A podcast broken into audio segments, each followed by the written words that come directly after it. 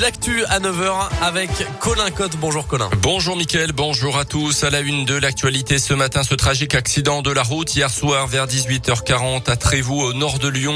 Une voiture en a percuté une autre qui se trouvait alors en stationnement.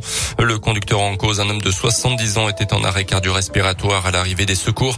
Il n'a pas pu être réanimé.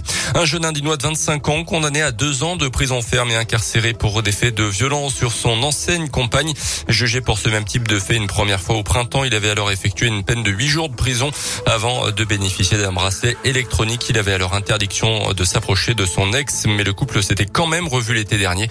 Suspectant alors un rival, le prévenu a menacé son ex de diffuser une vidéo intime et là euh, également euh, bombardé de mails insultants selon le progrès. Une nouvelle soirée foot qui tourne très mal dans la région. Le match de Ligue 1 entre Lyon et Marseille hier soir n'aura duré que quatre petites minutes. La faute à un jet de bouteille de la part d'un spectateur sur le Marseillais Dimitri Payet en tout début de rencontre. Après le retour des joueurs au vestiaire et deux heures de discussion entre officiels, décision a été prise de ne pas reprendre la partie.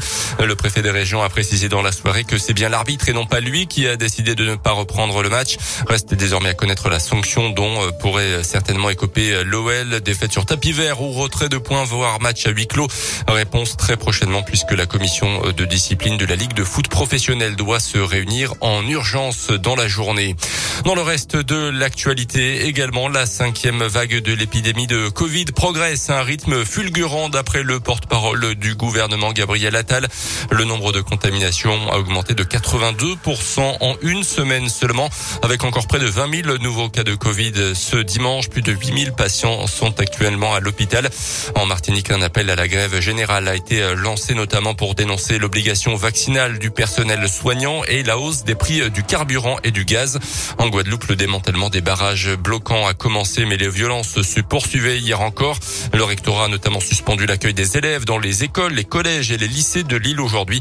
Notez que les renforts de policiers et de gendarmes envoyés de métropole, notamment une cinquantaine de membres du GIGN et du RAID sont arrivés sur place dans l'île. Euh, le reste de l'Europe est également sous tension en ce moment avec des émeutes ce week-end aux Pays-Bas, alors que l'Autriche entre aujourd'hui dans un nouveau confinement général de sa population. Un confinement qui va durer au moins trois semaines. Un retour au sport et sans fausse note cette fois-ci avec l'exploit ce week-end du nageur Théo Curin.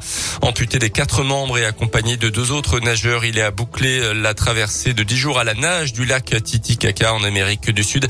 Un lac perché à 3800 mètres d'altitude, un périple de 122 kilomètres en tirant un radeau de plusieurs centaines de kilos. Bravo à lui et bravo à eux également. Et puis en basket, peut-être bientôt du changement à la Gilbourg après une nouvelle défaite en championnat samedi soir sur le parquet du Mans. Selon le progrès et plusieurs médias américains, Aiden Dalton pourrait partir plus vite que son nombre du club récent. Laurent Leniam, le coach de la GL, ne serait en effet pas du tout satisfait de son rendement depuis le début de la saison. Lui qui est arrivé il y a quelques mois seulement à Bourg, il n'a marqué encore qu'un petit point samedi soir contre les Monceaux.